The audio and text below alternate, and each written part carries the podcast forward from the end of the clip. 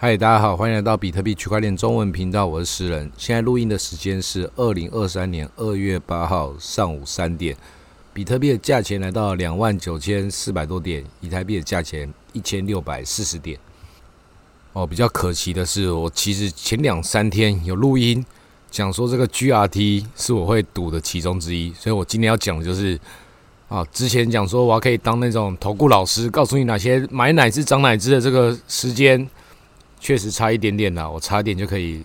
再次创造这个巅峰，造神给大家看了。但今天没有办法哦，错过了哦。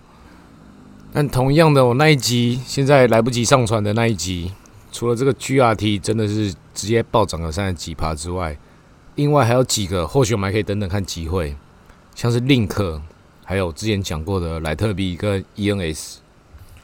那在同样那一集，还包含现在这集，都会告诉大家，其实就是就算讲中了也没有了不起，因为那个有分析给大家听为什么。那我因为已经讲第二次的话，虽然第一次大家没有听到，但我就没办法忍受再讲第二次，大概是这个意思。但是总归而言，就只有一个，就是身为一个赌徒，你要你投入了这个，比如说一百块，那你亏最多的话，可能是拿回来五十块啊，或六十块，或者一百块全输。或者是这一百块可以换成一万块或两万块，或者八千万，多少的你不知道。所有事情你的投入跟你的回报，它总是有一个为什么你要做出这个决定的原因嘛？那为什么上一集明明就是预测神准，但我没有上传？因为我觉得我太啰嗦了，讲了太多这些资产配置的逻辑，一直用一种跟大家一种情绪勒索，告诉你。你如果没有进入到一个合理的资产配置的话，你就干脆不要玩这些高风险的游戏。那我现在现在心情放的比较宽一点，就是反正我把我的资讯告诉你，你要怎么做决定是是你自己的事情。包含那个我们错过 GRT，或者说我们接下来讲这些 Link、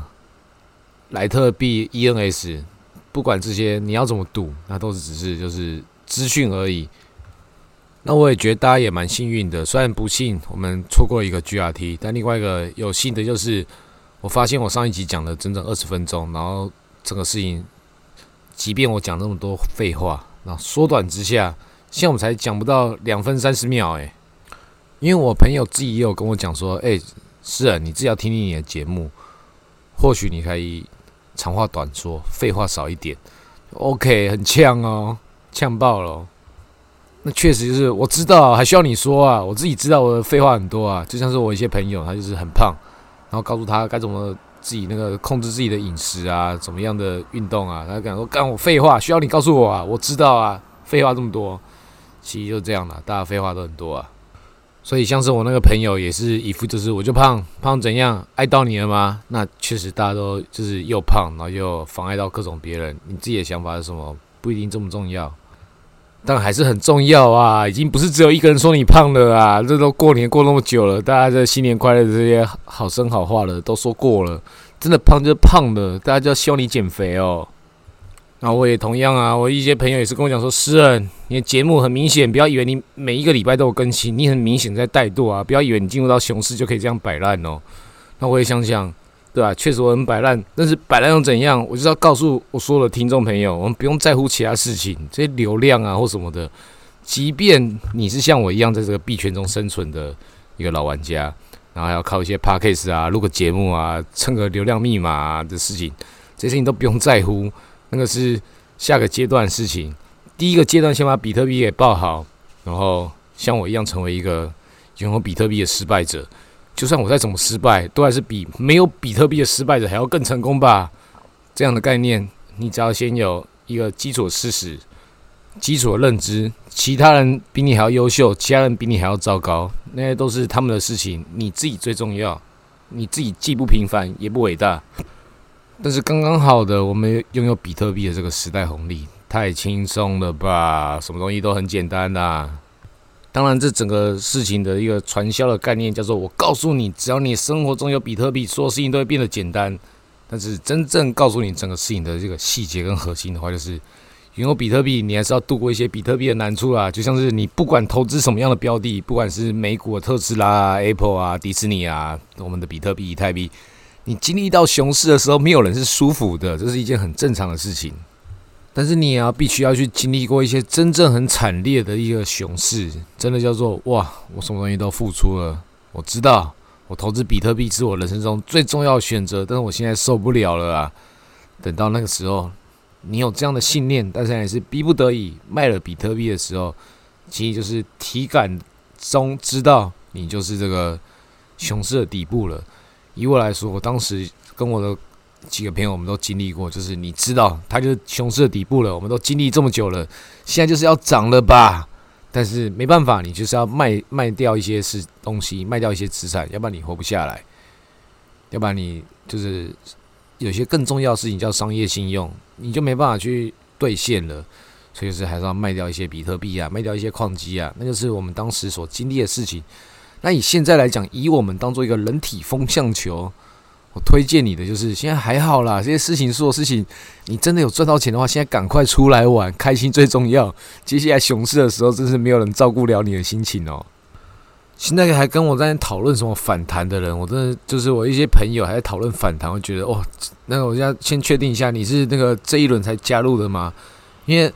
要是你还在上一轮，就二零一七年就加入这个比特币世界，看到这个反弹的时候，哇，还很这个青春的悸动的时候，我就觉得。我真的很讶异耶，没有想到这种反弹，在这种你这种老韭菜，你都还可以觉得好精彩哦！我人生重新重返了光明，我就觉得说，天哪，真的假的？这种人分两种人，一种就是他就是一直在这个比特币界，然后一直赚不到钱，然后最近这个反弹，他跟一个新鲜的韭菜一样，重新感受这个新鲜韭菜他们短暂的生命之中简简单单的一个悸动。或者是他已经财富自由，然后拿一小部分的钱，然后来参与这种终于生命有一种体验的，回到当年那种感动。有些人就是一直在这种投资的领域之中追求他人生的 first high，就像初恋一样，那就是很糟糕啊！你有这种心境的时候，不管你追逐这个心境到底是什么样的意义，最终会有什么样的结果，有些人就是一直靠这个感觉，然后去找那个。我现在看哪个 IC 哦，我现在看哪个 NFT，看哪个小币，永远都以以为还会有下一局，但是真正遇到熊市的时候是没有下一局的。但是真正下一局还是会出现，就是牛市。但是走到牛市中间这种漫长的熊市，会让这些小天才还会继续迷惘其中的，就是直接。一直都有各种不同小币会涨一下涨一下，涨个三四十趴三四十趴，每隔几个月几个礼拜就会有，所以一直让这些小朋友都会觉得，哇天哪，这个他还是爱我的啊！这种被这些渣在那边给他渣男还渣女，就是那个烂币，然后再给他渣，都是心甘情愿啊。投入越多的情感，然后越多的金钱，然后最终对自己投入这些标的，真的动了真感情呢。那当然，在投资领域啊，或者是你在那个职场上，或者是一些人际关系、男女感情上，都可能会遇到这个哇，这就是我的真爱了吧？像是比特币，就是肯定也是真爱吧？那这种状况，当你遇到的时候，那就是你必须要全心全意的为这件事情付出，也为你自己付出。但是，是不是人世间所有事情都是这样？要是以我来说，我都已经讲说，哎，你现在遇到了看起来像诈骗哦，所以他跟你讲比特币多美好，但是他只是告诉你比特币很棒，你也觉得比特币很棒，但最终你被诈骗。但这件事情跟比特币好不好没有关系，因为他不管跟你讲哪个东西好，最终他的目的是要骗你的时候，跟到底还是用什么样的饵去骗你，不管是比特币还是什么日本房地产，还是什么南非币，不管什么这些各种这些很乐色的事情，人世间所有事情。要被骗的话，都是自己选择的。像是我有一个朋友的朋友，就是关系也有点远了。但是他的故事就是，他当时也是，他也知道那个女生就在骗他，就在骗他的钱。那最终就是帮那个女生买一栋房子。那另外一个没有那么夸张的一个朋友，也是帮那个女生懂那一万多块美金啊。所以就是你对自己的感情或对自己的经济环境，你会因为你的真实条件，然后去对你最终付出的这个。你的血汗到底用什么样的代价去认定它？会依照当时的状况，会有各种不同的错觉，然后那些都是青春的血泪啊！像是我朋友买的那个房子，那听起来就是哇，好夸张哦！你竟然帮一个你很明显就知道他骗你的女生买了一个房子，你自己呢？你自己留下多少资产？在最近这几年牛市，不管你是投资了什么，投资了比特币啊，还有那些美股特斯拉，肯定都赚到钱。到底为什么可以去帮别人买房子，然后自己什么都没有留下？我朋友告诉我这个故事之后，听了听，觉得是真的很有道理诶，因为他就是一个派驻海外的工程师，每个月就是一万多美金，加上那个奖金的话，可能将近两万美金的这个收入。然后每个月的花费，当然也就是一万多美金的这些花费，不管是买玩具啊、买艺术品、买比特币啊、应酬，就是这个等级的开销了。那你这个状态之下，帮一个在地的小三买一个房子，好像也是很合理的。因为要是你这个西欧或是美洲白人，每个月一两万美金，然后在地买个房子，投几款不就是？一两百万台币吗？那整个事情就是很单纯啊，只不过只不过是一个在地自产的一个逻辑而已。因为你不只是在台北啊、菲律宾啊、马尼拉、上海各种地方，只是在地自产啊，所以这在地自产的逻辑，我们不管这些历史迁就跟一些所有的糟糕事情，就是他们发生过的这些过了很爽的事情，有很多东西是值得我们学习的。像是我一个朋友，他是一个黑人，也是一个 gay。他爸爸是那个美军在地的台湾的驻地黑人美军，然后他说很多故事我是不知道，但他说他得到最大遗产就是告诉他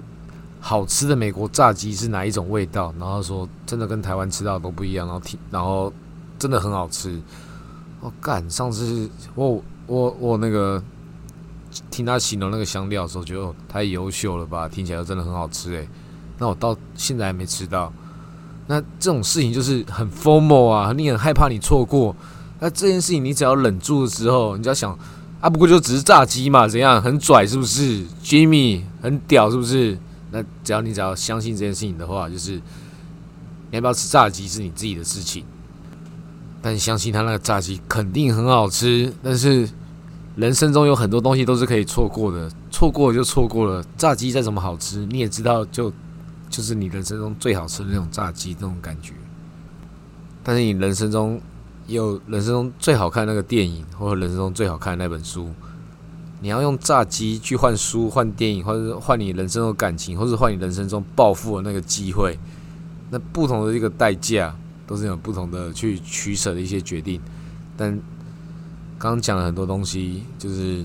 很多事情，就钱可以解决。要是你暴富了，像我很多朋友就讲说，干是你暴富了，那你都还没有找到人生的真爱。就算你就算你没有找到人生的真爱，那为什么其他的各种投资人或什么，难道人生不配有真爱吗？这种屁话，这种要蹭流量密码这些乐色事情，就开始要叫我一起来讨论的。他说，因为你的节目没有人要听啊。没有人要向你听讲说啊，我们水级水急速啊，接下来干什么啊？包括要讲什么屁话啦？什么事情？大家都很麻木，很习惯了。你跟大家讲说很麻木，很习惯的，我知道啊，我是你的铁粉啊，啰里啰嗦，大家东西该呛你就呛你啊，反正我一开就支持你，我就可以告诉你，很无聊，很知道，大家想要多听听你自己的生活，你的想法，你到底在看什么样的电视，想什么样的事情？那大家都真的都是够无聊、够糟糕，才会在那边想说：是啊，你到底财富自由之后，为什么你还没有找到真爱啊？这个事情我真的要告诉大家，最简单一件事情就是，正是因为我没有财富自由，我没有暴富，所以没有找到真爱这件事情很正常啊。那这种心态也不健康啦，因为我另外一个朋友，他那个买了几只猴子，然后这也是暴富啊，然后。做了一些各种不同的一些设备，然后一些电脑设备给他那个小侄女看到，然后也觉得说叔叔叔叔，为什么你会这么有钱哈？因为他就看到他好多了不同的音响设备啊，或什么。虽然那个他小侄女不知道，他爸爸才真正有钱啊，是一个律师啊，干那个律师做这些什么企业并购啊，他妈赚爆。但不管不管他他那个他爸爸赚多少钱啊，几百，他反正他就觉得他叔叔赚很多钱。他叔叔就想说：“啊，叔叔因为没有交女朋友，所以才才会这么有钱呐。因为他不知道怎么解释啊。那个那个妈妈就马上来跟他靠背说：‘你不要再乱教我们家小孩。’那个妈妈也是真是很屌啊！她是因为那个叔叔他就把那个 Switch 送给那个妹妹，然后就把那个那个妈妈就把这个 Switch 给丢掉了。他说：“那是你的问题啊，你没有先沟通好啊，没有先沟通好这个玩电玩啊或什么。一个一般的一个父母来讲，真的会觉得玩电玩电动不是一个好的东西。你怎么可以马上把它丢掉，马上把它送送出去？对那个妈妈来讲，一定是一个很很刺激的一个行为。他这个他最终最终他自己也会觉得说啊，浪费了一个这么好的一个。”一个玩具也是很可惜，但你当下整件事情太刺激了，你该怎么沟通啊？那我的朋友也讲说，哦，他以为当时他们就要他就要搬家了，没有想到他居留在他家里面住了这么久，因为以为当时他要搬家，或是他的他的那个小侄女也要搬家了，他不知道，所以这个不知道就是造成的这个也还好啦，就一台 Switch 被丢掉而已。那 Switch 其实。一开始就觉得很可惜，后来我都觉得是，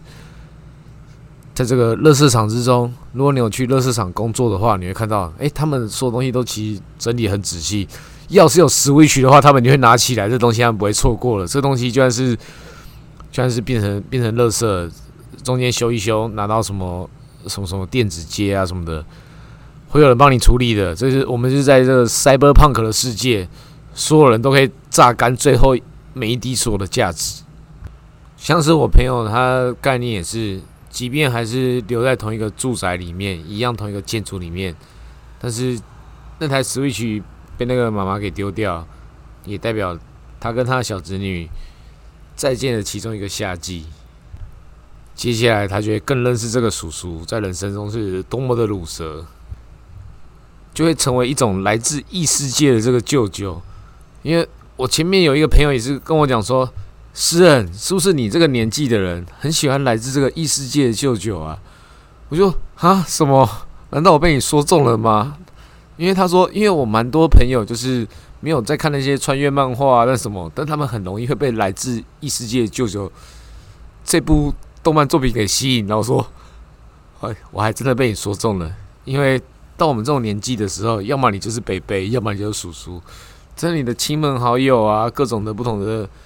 小朋友都会生一些小孩，他们一定会叫你叔叔或北北的。你理直气壮的可以说是不行，你就叫叫我哥哥，你也可以理直气壮这个样子。但是不管怎么样，你可以看到就是新的生命开始从这个世界中诞生，那你自己就可以发现哇，真的再也无法去告诉这个世界说你是一个年轻的人了。但是那也无所谓啊，因为整个世界，你怎么知道人类这个物种在整个星际观之中？搞不好我们本来是要活过这个四百多岁、七八百百岁的，只是因为我们在这个环境中有各种不同的一些海洋污染啊、空气污染，所以我们只能活到一百岁就很厉害了。但是条件可允许的话，你可以活到超爽的话，七八百岁是真的有可能的哦。加上之后肯定有不同的一些科技发展，一些不同的一些 DNA 技术啊或什么的。我今天就跟我的表弟跟他讨论了，说，你知道吗？在以前我们没有手机这种东西哦。他说怎么可能？以前没有手机吗？我因为我的表弟刚会讲话，两岁多三岁，所以他不太知道说他以前的世界长什么样子，所以他也很聪明，也知道说手机这个东西是多么厉害，但他知道说。怎么可能？以前没有手机这件事情，对他来讲是非常的惊悚。对一个三岁小朋友，所以对我们人类世界的整个人类文明来讲，你要这种清零思维，像一个三岁小朋友一样思考。因为回到好几百年前，怎么可能？那个时代人没有电，或是那个时代你没有卫生纸，上完厕所要怎么擦屁股？这个世界进步很快啊，大家都很焦虑。所以，我们其实就像是一个小老鼠、小蜜蜂一样。所有人都是很焦虑的，所以既然你知道自己很焦虑，所有人都很焦虑的时候，那你要把焦虑这件事情当做一个常态，不要你把你的焦虑传染给其他人。像说很理直气壮的，就是哎，我今天录音，我就来小琉球录音，我也很爽啊。那我我的焦虑我也传染给你们，但我也把这个我在小琉球录音，觉得哇，我知道很认真的啦，我把麦克风带来了。那这一部分，我认为自己也是有。达到一些给大家一些舒压力这种一点想法，那所有事情真的是都没有那么重要，真的是活在当下就好，因为你活在小琉球或活在东港这种地方，你一天的生活所需真的是不到两三百块台币。那你到这种地方来生存，来了解这个世界，然后在你本来大都市或其他地方或其他东西各种不同的一些一些生存环境的想法，你全部 review 一遍之后，你就会发现哦。那生活到底是怎么一一回事？虽然我不太了解啦，但以前的那些做法肯定是错的。那知道是错的方法之后，就先暂停一下，先来度个假，暂停一下。暂停之后，可以多想想下一步要怎么走。好，今天到这里，谢谢大家。